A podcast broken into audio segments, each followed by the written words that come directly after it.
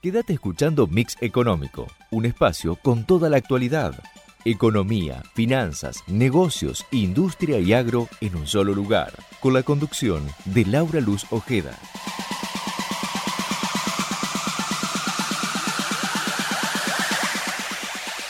Hola, muy buenas noches, bienvenidos a Mix Económico en, bueno, semanas que tienen muchas definiciones en materia económica y política, por supuesto, siempre que asume un gobierno nuevo, empieza una gestión con una impronta y en este caso, como además es una gestión que se distancia mucho desde lo conceptual, ¿no? De la anterior, bueno, hay definiciones de todo tipo.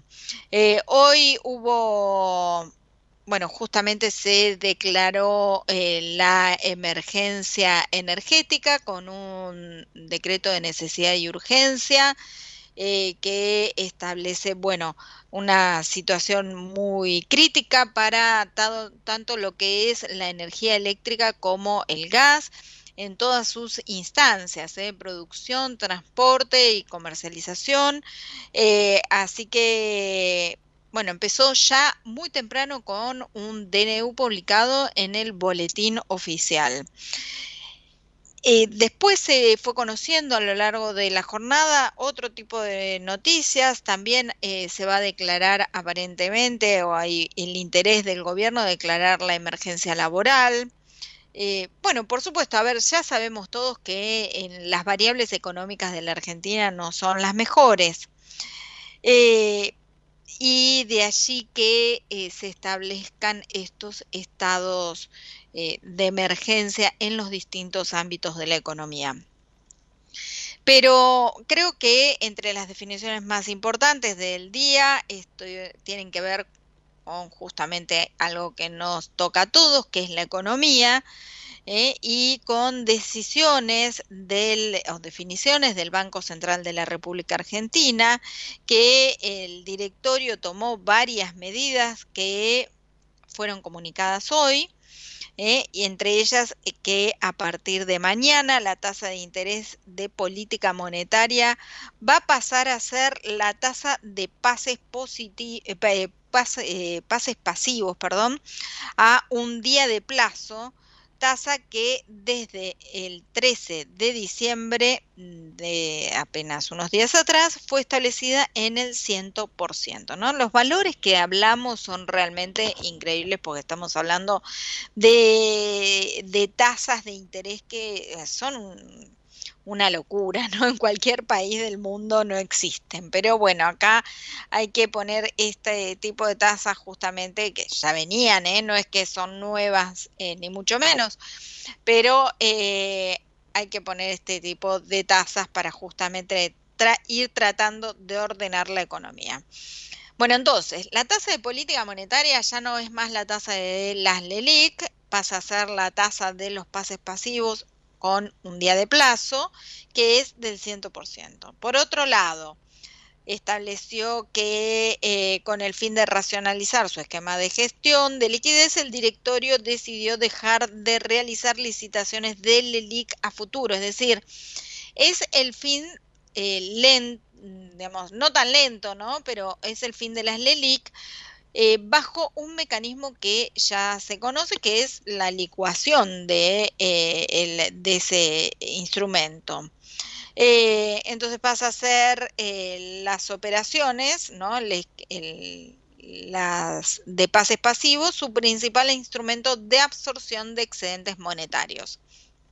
Mm, ya sabemos que uno de los elementos que utiliza la economía en momentos de eh, inflación, en donde la inflación está dada justamente por la el fuerte volumen de emisión monetaria, esto significa la cantidad de billetes que hay dando vuelta, es tanta, tanta, tanta, que el Banco Central usa algún elemento para absorber ese dinero, ¿no? Bueno, en este caso entonces va a ser el, el, esquema, las operaciones de pases pasivos, el instrumento de política monetaria. Y dice que al centralizar sus operaciones en un solo instrumento y al ser su tasa de política la única tasa de interés de referencia, se busca hacer más clara la señal de política monetaria y fortalecer su eh, transmisión al resto de las tasas de interés de la economía.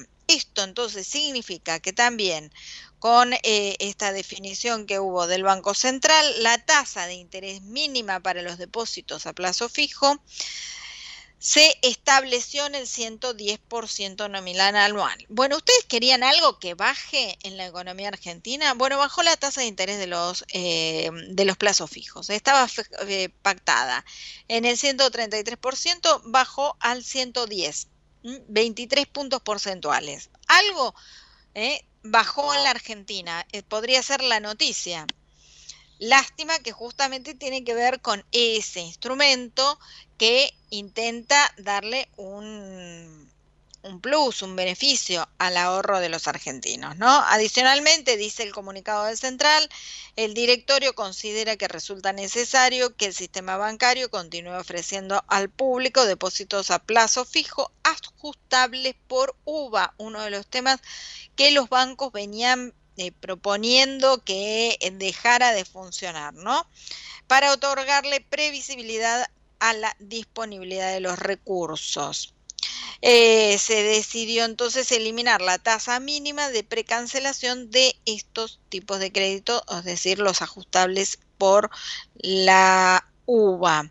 En cuanto a las operaciones de inyección de liquidez, el Banco Central seguirá ejerciendo la posibilidad de realizar pases activos y ofrecer puts sobre instrumentos del Tesoro. Bueno, esto ya es una eh, definición más técnica.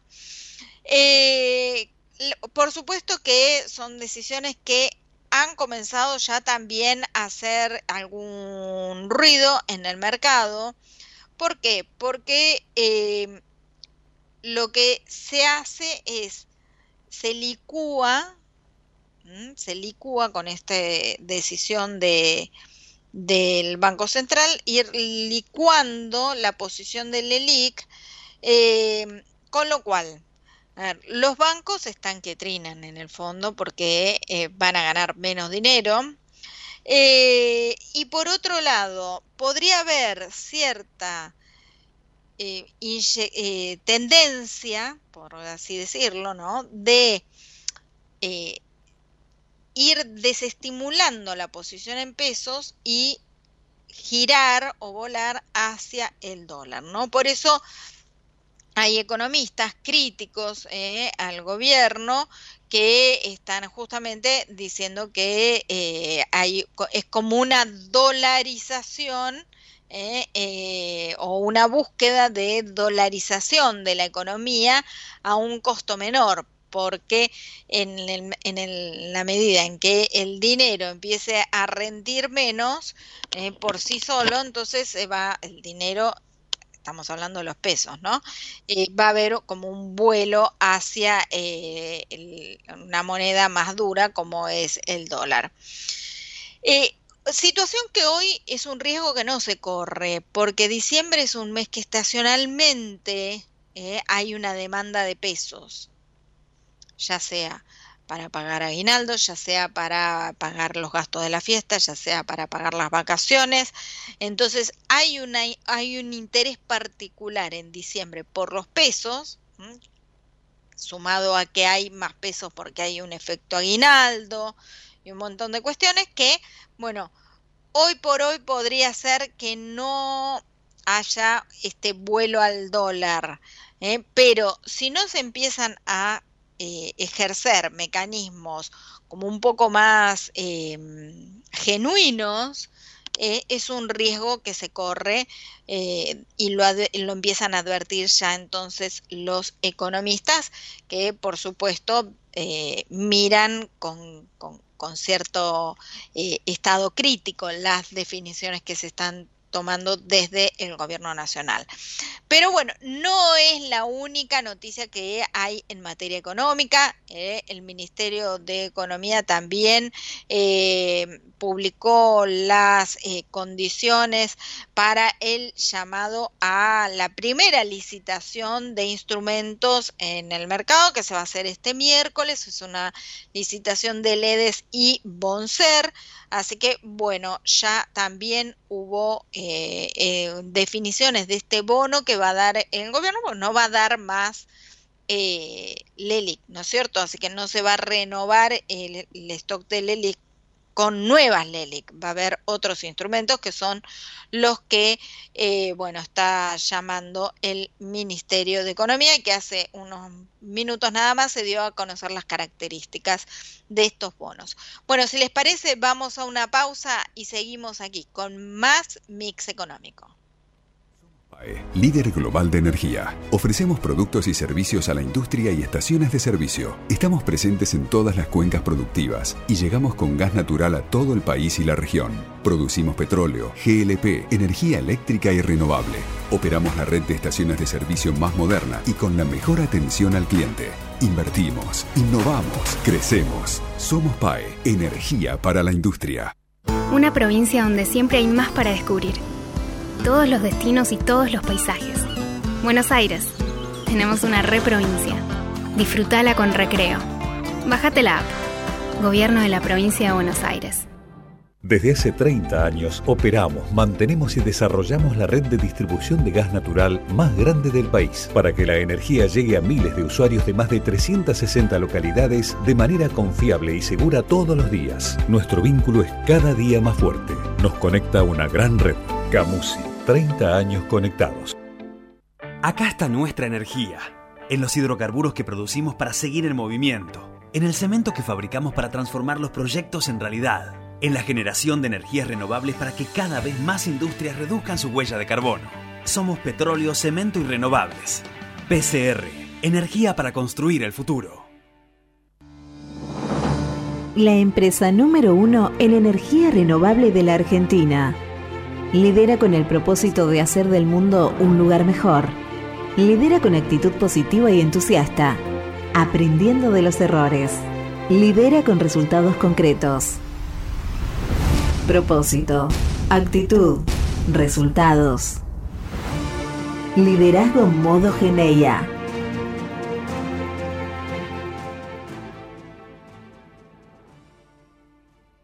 ¿Estás por viajar? No importa dónde vayas, disfruta desde que llegas al aeropuerto. Aeropuertos Argentina 2000 te espera con distintas opciones para darte un gustito. Wi-Fi libre y gratuito, opciones de estacionamiento y mucho más. Aeropuertos Argentina 2000.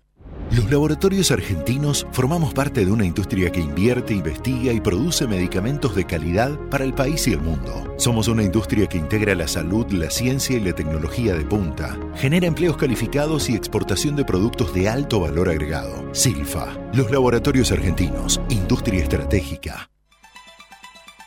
Seguinos en nuestras redes, arroba Mix Económico en Instagram y Twitter. Bueno, y seguimos aquí en Mix Económico después de un día trágico prácticamente porque, bueno, se han visto las condiciones meteorológicas eh, que han provocado destrozos en... Eh, varios eh, puntos de la Argentina. Por eso estamos en línea ahora con Gabriela Brucese, que es miembro de la Comisión de Defensa de la Asociación de Productores Asesores de Seguros. Buenas noches, Gabriela, ¿cómo estás? Laura Ojeda te saluda y toda la audiencia de Mix Económico. Buenas noches, Laura, un gusto charlar con vos. Bueno, igualmente. Bueno, a ver, vamos a hacer unos tips de eh, todo lo que hay que hacer en el en caso de haber sido damnificado, ¿no? Por, eh, por, bueno, por las condiciones meteorológicas que azotaron a cierta región de, del país eh, en las últimas casi 48 horas ya, ¿no? Sí, em, en realidad eh, nosotros ya estamos trabajando desde ayer, los productores hemos recibido en el día de ayer la consulta de algunos clientes Así es que ya desde ayer estamos con este tema y hoy, bueno, saliendo también para dar un poco de certeza y tranquilidad a los medios, sí, a full, tal cual. Eh, lo primero que hay que tener en cuenta es si el evento eh, está comprendido dentro de la póliza de seguros que yo tengo contratada, ¿no? Porque si bien estos eventos están amparados por el seguro, no todas las pólizas lo, lo tienen este, cubierto o amparado. Así es que lo que nosotros decimos desde la asociación, lo primero que hay que hacer es contactar al productor asesor de seguros, que es el experto en esto, el especialista, ¿no? el asesor, y en virtud de eso comentarle cuál fue el inconveniente que tuvimos, dependiendo del caso, porque esto, como vos dijiste, estos acontecimientos atraviesan una cantidad de coberturas, no solo las de automotores, no seguros de hogar, este, todo lo que tiene que ver con carteles y demás. Así es que, en principio, ubicar si tengo una cobertura que ampare eso.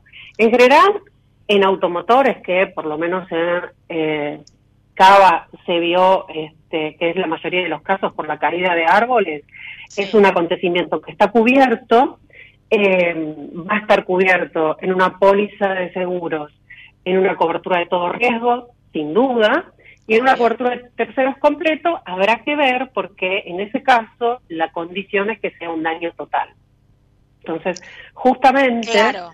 Eh, ahora te hago una pregunta en ese sentido, ¿no? Porque, ¿qué, cuál, porque hasta donde, o al, menos eh, el, la, mi idea, mi idea, ¿no? Es que la mayoría de los eh, autos que transitan en no solamente en la ciudad de Buenos Aires, ¿no? En el país, tienen como cobertura terceros completos. ¿No? Sí, la realidad. El todo riesgo puede ser en algunos casos y el todo riesgo con franquicia un poco más común, pero eh, eh, como que la póliza, digamos, más común que, que se ve en la, en la ciudad andando es eh, el, el terceros completo. Sí, en realidad este tema, dado que ahora hay tantas posibilidades de tomar un todo riesgo con franquicias, distintas franquicias, que eso hace que baje el costo, hay eh, este, coberturas de todo riesgo con franquicias elevadas, ¿no? Pero sí, como vos decís, habitualmente el seguro más común es el de terceros completos y en ese caso sí o sí la condición es que el eh, valor de reparación de esos daños supere el 80% del el valor del vehículo para que la compañía te pague el vehículo en ese caso, ¿no? Porque va a pagar el vehículo. Eh, pero fíjate también... Gabriela, pero eh, de acuerdo a, tu expertise, eh, de un árbol que se cae sobre un auto y que es la, la, imagen más frecuente, ¿no? Y que ves todo el, el techo abollado, eh, ¿eso, ¿Eso es eh, un 80% o no? No es considerado, no, no llega al 80%, es decir, no va a terminar cubierto, porque tiene los vidrios, los cristales, el techo, pero me parece que no llega al 80%, ¿no? Mira, lo que eh, sucede en este momento es que por el valor de los repuestos en plaza hay muchos vehículos que a simple vista parecieran que no van a este, configurar una destrucción total, en este momento sí, porque pensás que lo que vos tenés que cotizar es el valor de esos repuestos y la reparación. Así que yo te podría mostrar una cantidad de este, fotos de vehículos que vos me dirías a primera vista, eso no es una DT y que ha configurado una destrucción total. Así que estamos también en un momento muy particular que tiene justamente la incidencia del valor de los repuestos, que como todos sabemos se cotiza en dólares y demás. Así es que claro. Eh, eh, por eso la consulta... Sí, perdóname, porque quiero que la idea sea clara, porque es interesante lo que vos este, comentás. Eh, por el valor de los repuestos y por el monto de la póliza, que quedaron desactualizados respecto del sacudón que hubo en estos últimos 15 días de, de, la devaluación, ¿no es cierto? Sí, ese es otro tema que también eh, afecta en este momento a las pólizas, este, el infraseguro en las sumas aseguradas. Y por eso decía al principio que en este momento y desde la asociación nuestra comunicación es llamar al productor de confianza, al productor de seguros que este, te va a asesorar eh, explicarle cuál es denunciar, por supuesto, el evento, siempre denunciarlo, aunque vos creas que no configura una destrucción total, establecer el valor de esos daños de reparación y en virtud de eso ver que quizá hay muchos casos de lo que a primera vista pareciera que no van a configurar una destrucción total, que podrían configurarlo. Como dije al principio, el que tiene un todo riesgo asumirá la parte de la franquicia que le corresponde y por encima de la franquicia se hará cargo el asegurador hasta la suma asegurada. Así es que eh, ese es el consejo desde la asociación. Por supuesto. Bueno, esto en tema de autos que es la imagen más eh, frecuente, pero en, en lo que refiere a hogares, eh, en zonas como Ciudad de Buenos Aires, con mucho edificio. ¿Qué, qué, elementos pudo cubrir o qué elementos, eh, digamos, en el general de las pólizas, ¿no? Porque como bien vos decís, hay que buscar eh, caso por caso, ¿no? Pero en la mayoría de las pólizas que cubren hogar, ¿qué, qué, elementos hay que, que tener en cuenta?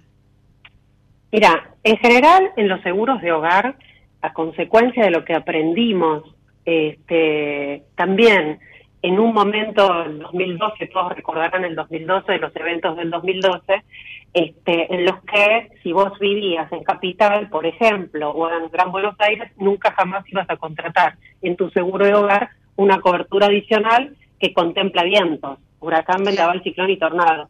Sin embargo, hoy, y a partir de esa situación del 2012, muchas compañías en automático, en tu cobertura de incendio, te dan la cobertura de vientos, con lo cual, por ejemplo, voladura de techos está cubierto por la póliza de incendio.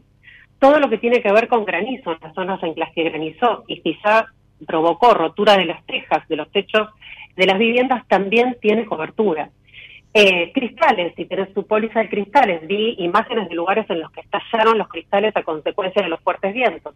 Eso también va a tener cobertura en un seguro de hogar. Y fíjate también qué interesante, porque desde la asociación nosotros entendemos que eh, somos agentes de cambio sociocultural, los productores de seguros, y siempre hablamos del auto y porque es el seguro obligatorio además, pero el seguro de hogar, que es tan importante, porque además, bueno, el incendio eh, tiene consecuencias catastróficas para una familia, tiene todas estas coberturas adicionales, que sin tener un siniestro catastrófico vas a poder atender todas estas situaciones. Así es que las pólizas tienen estas coberturas, los clientes tienen que recibir y, pedir el asesoramiento de los especialistas, los productores asesores de seguros, porque además son coberturas de muy poco costo. Los seguros de hogar son de muy poco costo. En incendio, después obviamente lo que encarece es el robo, ¿no? que es lo más frecuente que sucede. Pero tranquilamente uno puede contratar una póliza de hogar con cobertura de incendio y estos adicionales que te decía con un muy poco gasto mensual, ¿no? ¿Aproximadamente eh, cuánto? Mira, sale mucho menos, este, te puedo hacer la comparación, incendio. Con estos adicionales de vientos, sale mucho menos que una cuota quizá que pagás por internet. Así es que el seguro de incendio que eh, tiene esta, digamos, este amparo eh, debería ser más frecuente en Argentina y solo un 20% de este eh, como porcentaje total, ¿no? Del 100 de los seguros corresponde a seguros de hogar. Fíjate lo que mencionamos eh, de desconocimiento frente a lo que es el seguro, que muchas veces es pensado como un gasto y en realidad nosotros lo entendemos como un acto de previsión. este instrumento que te da respuesta a estos acontecimientos. Así es que desde la asociación proponemos esto este como, como premisa, ¿no? Eh, claro, obvio. Eh, Gabriela, eh, uno de los temores siempre que también tienen los asegurados es el tiempo que pasa desde que se establece el valor el, temor que tenemos acá en la Argentina, ¿no? Por supuesto, con nuestra particularidad. Entre otros. claro, porque en Estados Unidos esto no te pasa, pero bueno, en la Argentina se determina que el siniestro tiene este valor. Bueno, se acuerda con la con la compañía de seguro. ¿En cuánto tiempo te lo tendría que estar pagando? Es decir, aquí Mira, el plazo que hoy empieza el trámite. ¿En cuánto tiempo va a cobrar? Mira, el plazo legal establecido por la ley cuando se determinó, como vos decís, el monto eh, a indemnizar es de 15 días. Eh, eso es lo que establece la ley de seguros. Puede ser otra Argentina en, esta, en estos tiempos. No, mira, hay compañías, la verdad, en el mercado que están pagando, teniendo en cuenta esta, este escenario, aunque a vos te parezca quizá que, que no, teniendo en cuenta este escenario, como vos decís, porque 15 días en Argentina es un montón de tiempo, eh, hay compañías que están... Una, devaluación del 120%. Claro, hay compañías que están pagando mucho antes de ese plazo y hay otras que están pagando mucho después, esa es otra realidad también, que por supuesto, este, desde la asociación eh, condenamos la práctica de esas compañías que lo hacen por fuera del plazo establecido en la ley. Pero la ley dice 15 días. Ese es el plazo. De todos modos, también para llevar tranquilidad, hay compañías que hoy sacaron un comunicado, a los productores nos hicieron llegar un comunicado, que somos el nexo con nuestros clientes, eh, informándonos que han implementado un operativo ante esta eh, situación del temporal y, como vos dijiste, catastrófico, dando prioridad a los sucesos de la madrugada del domingo para resolver anticipadamente este, este tipo de situaciones, incluso haciendo adelantos de, este, de, pagos, ¿no? Así es que hay compañías que han entendido cuál es la problemática de esta situación eh, catastrófica y están respondiendo este, adecuadamente. Claro, porque tenés de todo, ¿no? En lo que es auto, una familia que eh, que, necesita el auto para como una herramienta de trabajo y aquel que en apenas una semana se estaba yendo de vacaciones y que ahora no tiene ese ese vehículo, ¿no? En condiciones. Entonces, eh, como que la fecha aparte fue un poco eh, un poco azarosamente pero no la mejor no para no la mejor. no nunca es bueno pero en este caso también este es peor todavía. Eh, Gabriela bueno entonces qué es lo que tiene que hacer aquel que tiene el siniestro llamar en principio sí exactamente si lo tiene contratado de forma directa. Claro, denunciar el siniestro, a pesar de que crea que quizás no es una cobertura contemplada o, o quizás no tiene, siempre hay que denunciar, porque el que tiene que expedirse sobre el siniestro es el asegurador. Él va a decir si eso está dentro de la cobertura contratada o no, hacerlo obviamente con la celeridad que requiere esto, eh, y estar a instancias de lo que el productor le instruya o la compañía, como dijiste, para esos casos en los que está en directo. Así que ese es el primer consejo que les damos a los clientes. ¿Cuántos siniestros creen que van a presentarse por esta situación en las compañías de seguro en general, no en el mercado? Mira, no hay, eh, la realidad es que eh, hoy estábamos todos conectados, cada uno en lo personal, preguntándose cuántos casos tuvo, así que el primer, eh, digamos, este, el primer momento, el primer dato, si querés, es este, los clientes propios. y bueno, dependiendo de las zonas, dependiendo de las zonas, hay productores que han tenido casos y hay otros que han tenido pocos casos a pesar de lo que es la envergadura de, este siniestro. Lo vamos a saber con el corriente de la semana, entiendo, porque a veces hay clientes que no denuncian de inmediato, así que por eso insistimos en que hay que hacer la denuncia de inmediato para que esto no demore y para que el cliente cuanto antes pueda tener la respuesta por parte de la compañía para ver también qué va a hacer, ¿no? Porque habrá casos en los que si no tiene la cobertura puede encontrar algún responsable respecto del daño que, que, sufrió. La ventaja, en definitiva, de contar con una póliza que cubra ese riesgo hace que vos no tengas que hacer todo ese camino que tendrías que hacer para ir contra ese eventual responsable, no sé, el dueño del árbol, el, el, eh, el, gobierno de la ciudad, el, ¿entendés? El municipio. Es más fácil cobrarlo a tu compañía y que después tu compañía, si entiende que hay un responsable, haga ese camino que tendrías que haber hecho vos, que todos conocemos que es largo y tedioso, ¿no? Por supuesto, y sobre todo, en este caso voy a destacar la figura que te incluye, ¿no? Del productor asesor de seguros, que eh, que, bueno, que cuando, cuando uno tiene un siniestro, ¿no? Siempre eh, sabe hacer los trámites y te libera un montón, ¿no? Como, como damnificado libera un montón aquel que ha tenido el daño de todo ese tramiterio que abruma, porque cuando uno tiene un siniestro aparte está abrumado por la situación, ¿no? Así que el productor asesor es, eh, es un buen vehículo, por suerte, en estos casos.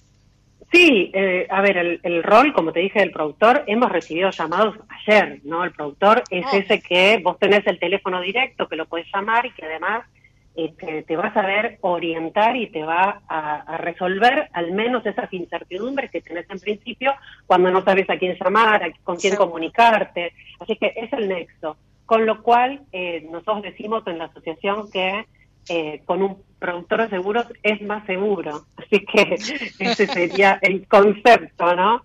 Eh, y sobre todo en estas épocas que eh, la gente está achicando costos y el seguro, decía antes, se ve como un gasto, a la hora de hacer reducción ¿no? de cobertura, llamar a tu productor y que te explique bien el alcance de lo que estás este, eliminando, para que, vos tengas la certeza que te busque una, un reemplazo de esa póliza eh, en todas las ofertas que, que, que reciben el paquete de, de, instrumentos que maneja, ¿no? Gabriela, muchas gracias por este contacto con Mix Económico. No, por favor, a ustedes. Hasta luego. Gabriela Brucese, miembro de la Comisión de Defensa de la Asociación de Productores Asesores de Seguros aquí en Mix Económico. Ya no, ya volvemos, no te vayas. Vamos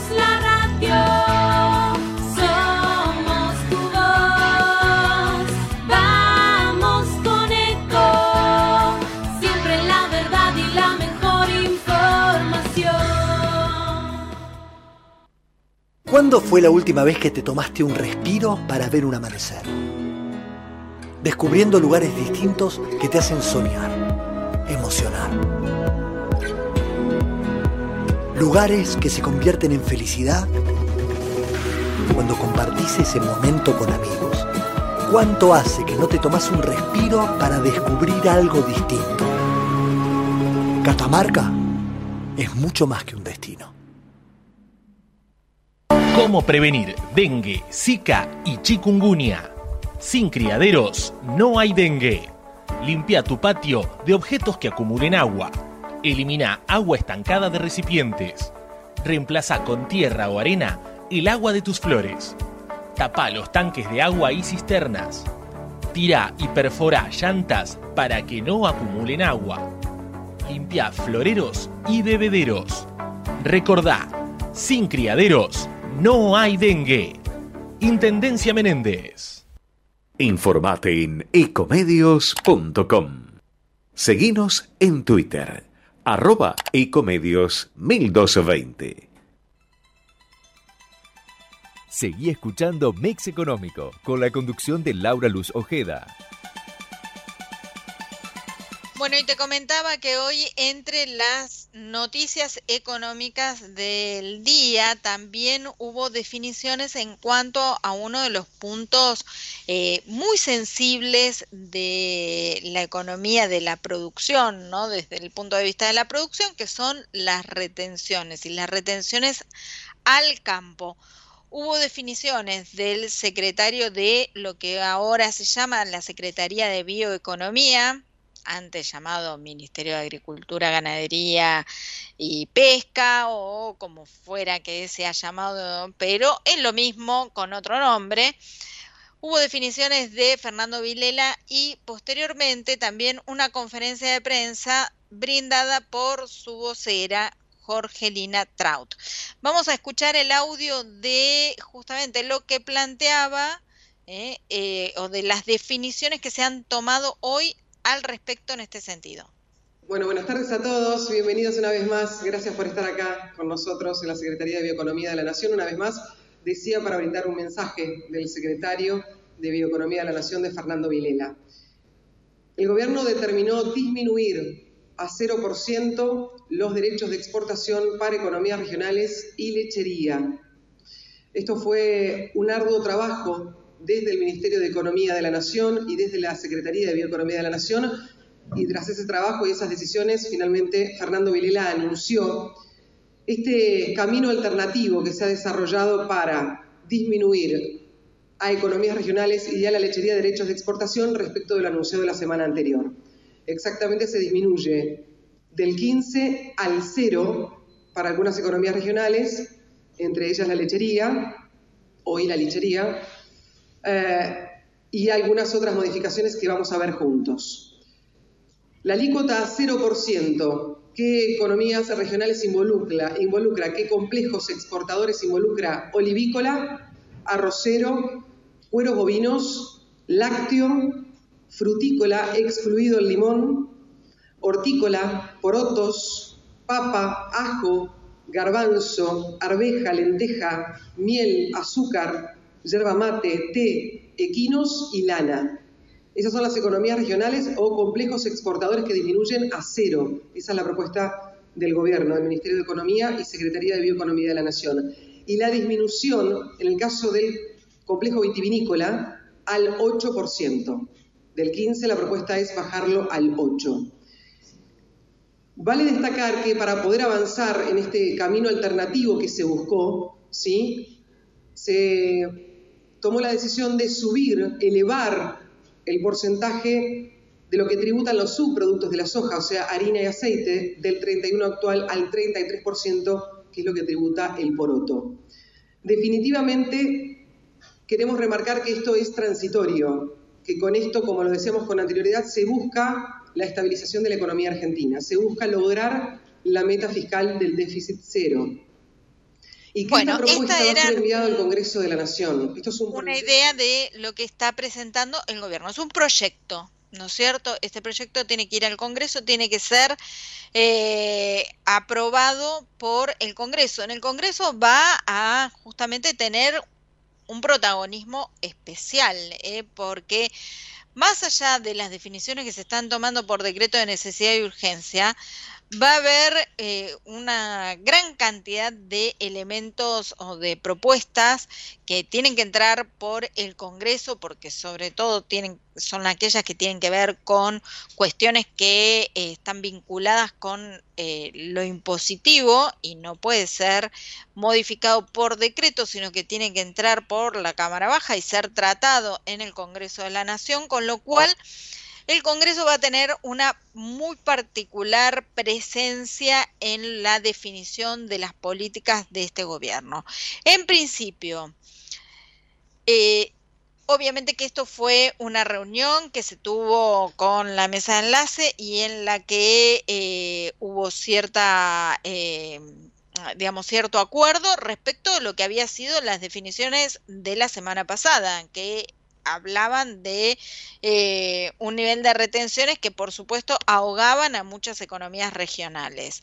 Eh, em, se, se, volvió a pensar, se llegó a, este acuerdo, hoy por supuesto que los que están trinando son todo el, sector de derivados del poroto de soja, ¿no es cierto? Entonces, que es, eh, es una gran producción en la Argentina que eh, viene a compensar justamente esta suba de dos puntos porcentuales en la retención, en el, derecho de exportación que se cobra sobre ese bien, viene a compensar justamente todo lo que se le baja a las economías regionales. Esto da cuenta de la magnitud que tiene la exportación del poroto de soja.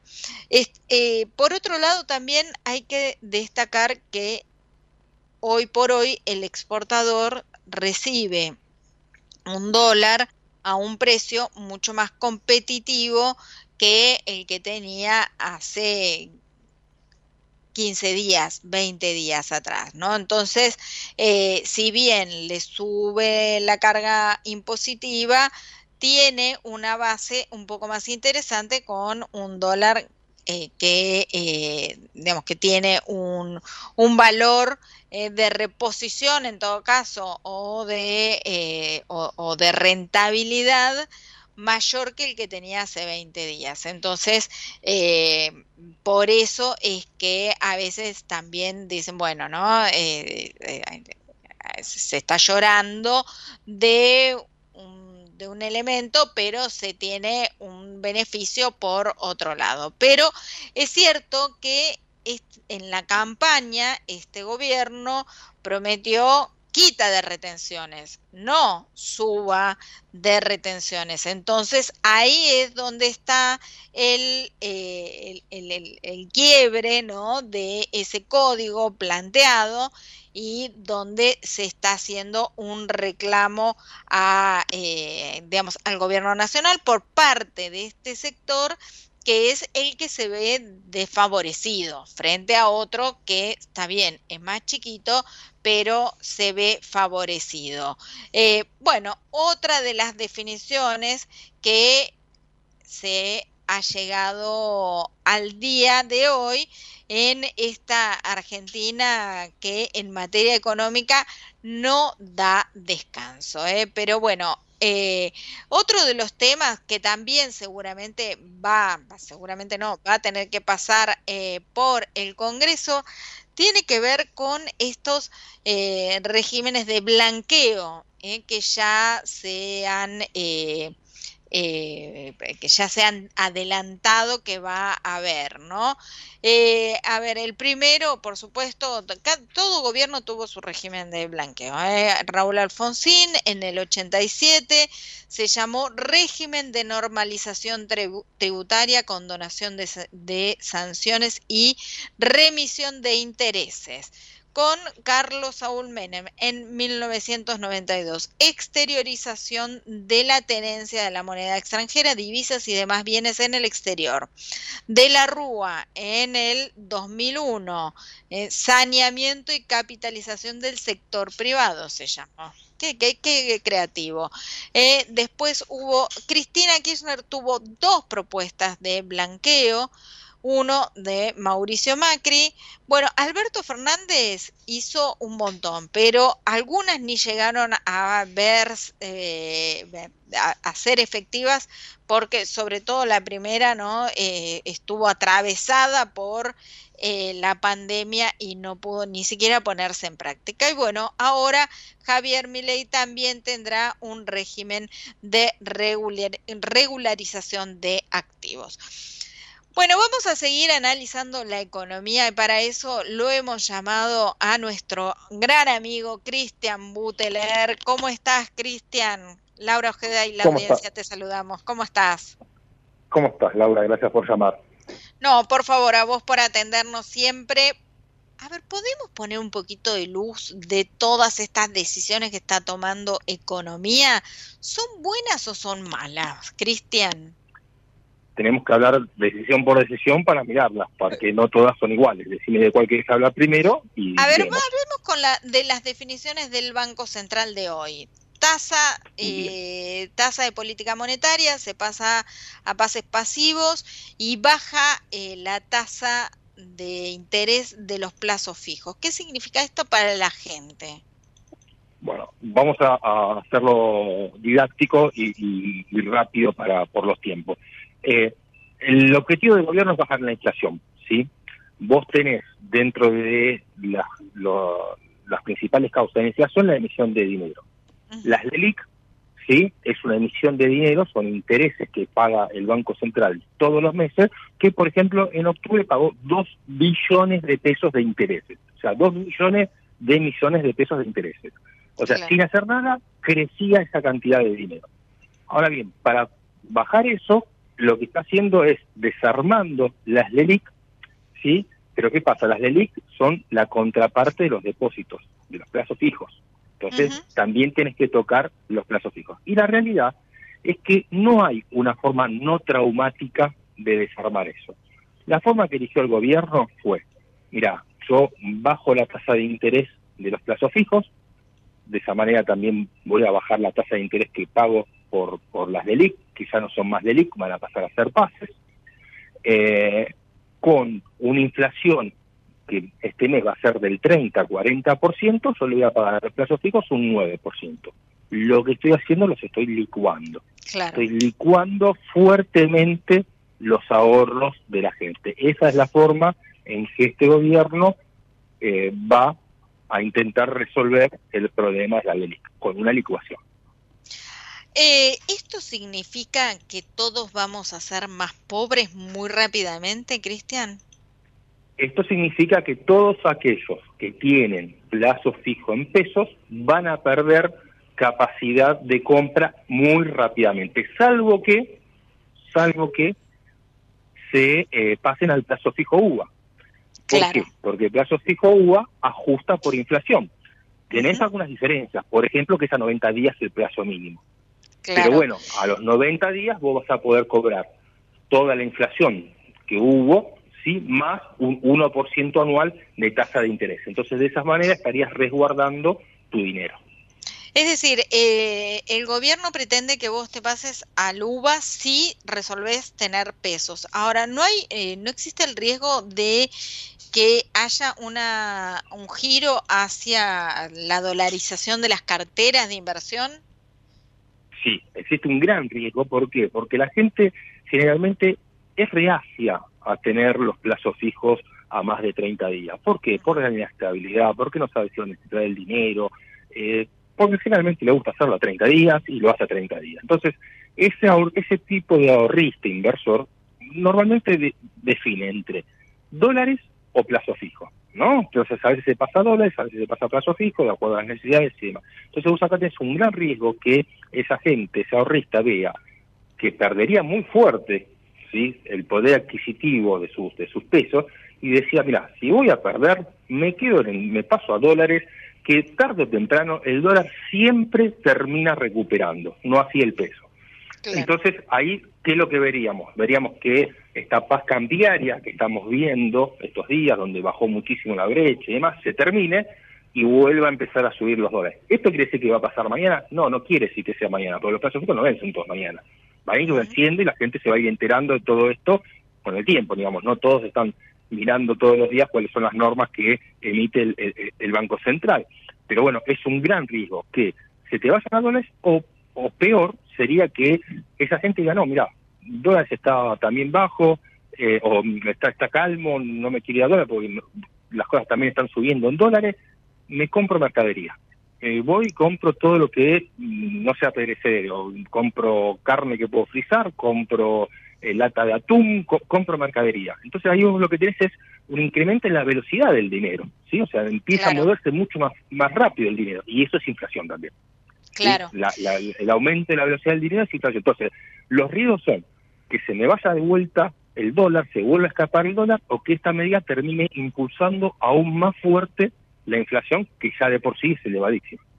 Y entonces, en el medio, ¿qué tiene que hacer o qué debería hacer el gobierno? Porque, eh, a ver, pienso, para, para dar un ejemplo concreto que todos este, ya los más grandes o, le hemos comentado también a nuestros hijos es, eh, a ver, la convertibilidad fue un buen instrumento en un momento para frenar justamente la inflación, ¿no? Pero eh, se debería haber salido de esa convertibilidad de una forma más, eh, digamos, más, amigable, ¿no? Eh, ir buscando una estrategia. No es que lo que hoy te sirve para resolver una situación te sirve dentro de un tiempito. Es decir, ¿cuánto puede durar estas herramientas, el efecto de estas herramientas y hacia dónde hay que ir para tener una estabilización segura de la economía, no algo, son parches, ¿no? Que se van determinado, determinando por el momento. Mira, eh, como te decía antes, viste, no hay resolución no traumática para el tema de las de las DELIC intentar estabilizar la economía. Acá, o sea, el gobierno va a insistir por este camino, este es el programa que, eligió el, el, gobierno, el gobierno eligió un programa de subir el dólar mucho para después estabilizarlo con ese estable IMPEC del 2%, subir impuestos, sí, sube ganancias, ingresos, eh, ganancias, eh, eh, retenciones, impuestos a la exportación, a la importación, eh, impuestos a los bienes personales, quiere subir, bajar algo también del, del gasto y provocar una fuerte recesión. Y que todo ese combo, sí, logre eh, contener los precios y bajar la inflación de acá a unos meses. El tema es que, bueno, veremos si el programa llega a, buen término, si se soporta socialmente, porque vos estás arrancando esto con un 40% de pobres, ¿no? O sea, estás arrancando una base complicada. Eh, y en el mientras tanto, bueno, el ahorrista tiene que decir, bueno, ¿cómo me protejo yo? Y la forma que tenés para protegerte, eh, vos tenés algunos instrumentos en el mercado financiero, bonos por, que, que, ajustan por ser y demás, pero sabemos que el perfil de inversor es distinto del depositante en un plazo fijo a alguien que invierte en bonos y acciones, ¿no? O sea, realmente eh, mucha gente les escapa a, invertir eh, en bonos y acciones y, elige, ya te digo, en dólares o plazo fijo.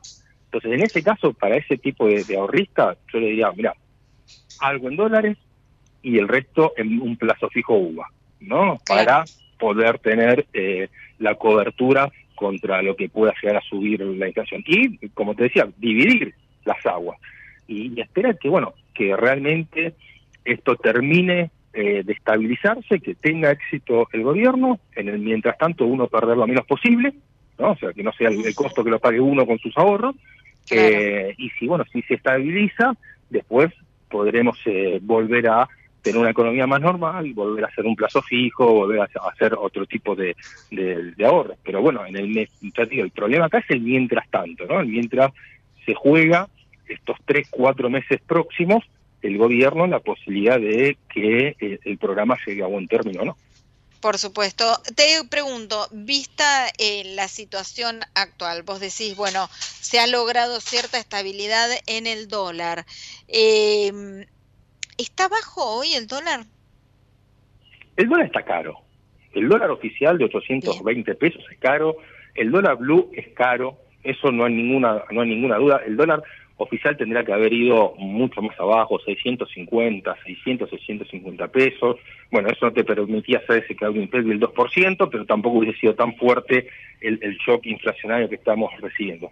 El problema es que lo que no sabemos cómo sigue esto, ¿no? O sea, hoy con la foto de hoy, el dólar está caro. Ahora, esto es una película, ¿no? Donde eh, todos los actores eh, siguen interactuando diariamente y lo que hoy parece eh, eh caro, mañana puede ser barato. Es más, vos imagínate, si vos tenés un dólar de 800 o de mil pesos, ¿no? Para hacer un número redondo, el dólar libre a mil pesos.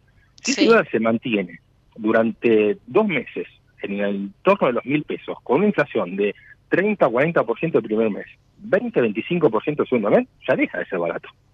Claro. O sea, porque los precios siguieron subiendo. Entonces vos mantuviste el dólar, pero los precios siguieron subiendo. Entonces hoy es barato este precio pero la realidad es que con una inflación tan fuerte, rápidamente, eh, perdón, hoy es caro este precio, pero con una inflación eh, eh, que se mueve tan rápidamente, dentro de dos meses puede ser un, precio súper barato.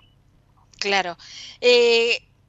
¿Vos pensás que se va a lograr estabilizar la inflación pasado el primer trimestre porque realmente se está hablando ¿no? de un diciembre complicado, de un enero difícil, un febrero también difícil. ¿Puede haber cierto aire en el segundo trimestre del año próximo? Si se logra, eh, o sea, yo le doy a este plan un 30% de probabilidad de éxito, ¿sí? Porque me parece que va a ser muy difícil desde lo social poder soportar eh, este ajuste, ¿no? Eh, vos estás ajustando fuertemente los planes sociales, también no, dando el aumento, ¿no? O sea, dejándolos, eh, congelándolos, estás haciendo un ajuste real muy fuerte, o sea, en, meses volvemos a lo mismo, donde vas a tener 30 o 40% de inflación, que no vas a, modificar los, planes sociales, es un ajuste eh, eh, en términos generales muy, muy fuerte. Entonces, yo tengo mi preocupación de cuál va a ser la reacción social, cómo se va a comportar la calle, qué tan dura va a ser eh, la calle, que puedan, digamos, mantenerse firmes en sus decisiones. Eh, entonces yo le doy a este plan un 30% de probabilidad de, poder continuar y, de mantenerse. Si lo continúa y lo mantiene, yo creo que sí. Para el segundo semestre vos vas a tener la, la inflación en un dígito nuevamente, seguro, probablemente abajo del 5% mensual ya para el, para el segundo semestre, eh, y eh, la, economía podría empezar a eh, rebotar. Pero estamos lejísimos del segundo semestre. La verdad, y 30% me parece bajo. No sé si soy eh, demasiado este, poco eh, pesimista, pero me parece bastante bajo. no, no, para, para diciembre yo, yo, veo la inflación entre 30 y 40. No, no, 30 no, no digo un 30% de posibilidad de éxito del plan. Ah, ah, ah, ah, ah.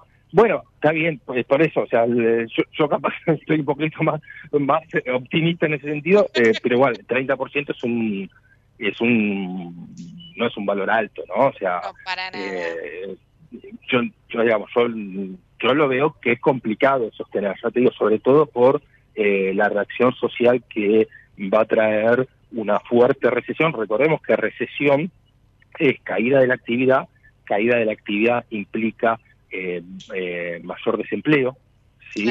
Y vuelvo a lo mismo, en este contexto, en un contexto de alta inflación, en un contexto de 40% de pobres, eh, no, es fácil de sostener, realmente no es fácil de sostener. Cristian, muchas gracias por este contacto con Mix Económico. No, por favor, a ustedes y buenas noches. Gracias. Cristian Buteler, asesor financiero aquí en Mix Económico. Y bueno, ya se nos va el programa, así que eh, te, por supuesto te invitamos a que vuelvas el próximo lunes, nos escuches a las 8 de la noche, como siempre, aquí en Ecomedios. Chau, chau. Somos PAE, líder global de energía. Ofrecemos productos y servicios a la industria y estaciones de servicio. Estamos presentes en todas las cuencas productivas y llegamos con gas natural a todo el país y la región. Producimos petróleo, GLP, energía eléctrica y renovable. Operamos la red de estaciones de servicio más moderna y con la mejor atención al cliente. Invertimos, innovamos, crecemos. Somos PAE, energía para la industria. Una provincia donde siempre hay más para descubrir todos los destinos y todos los paisajes. Buenos Aires. Tenemos una reprovincia. Disfrutala con recreo. Bájate la app. Gobierno de la provincia de Buenos Aires. Desde hace 30 años operamos, mantenemos y desarrollamos la red de distribución de gas natural más grande del país para que la energía llegue a miles de usuarios de más de 360 localidades de manera confiable y segura todos los días. Nuestro vínculo es cada día más fuerte. Nos conecta una gran red. Camusi, 30 años conectados. Acá está nuestra energía, en los hidrocarburos que producimos para seguir en movimiento, en el cemento que fabricamos para transformar los proyectos en realidad en la generación de energías renovables para que cada vez más industrias reduzcan su huella de carbono. Somos petróleo, cemento y renovables. PCR, energía para construir el futuro. La empresa número uno en energía renovable de la Argentina. Lidera con el propósito de hacer del mundo un lugar mejor. Lidera con actitud positiva y entusiasta, aprendiendo de los errores. Lidera con resultados concretos. Propósito, actitud, resultados. Liderazgo modo Geneia.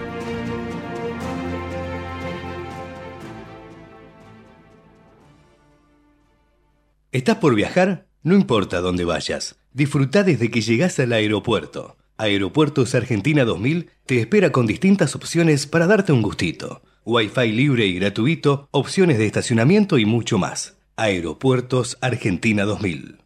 Los laboratorios argentinos formamos parte de una industria que invierte, investiga y produce medicamentos de calidad para el país y el mundo. Somos una industria que integra la salud, la ciencia y la tecnología de punta. Genera empleos calificados y exportación de productos de alto valor agregado. Silfa, los laboratorios argentinos, industria estratégica. Día a día, seguí toda la actividad económica y financiera en nuestro portal mixeconómico.com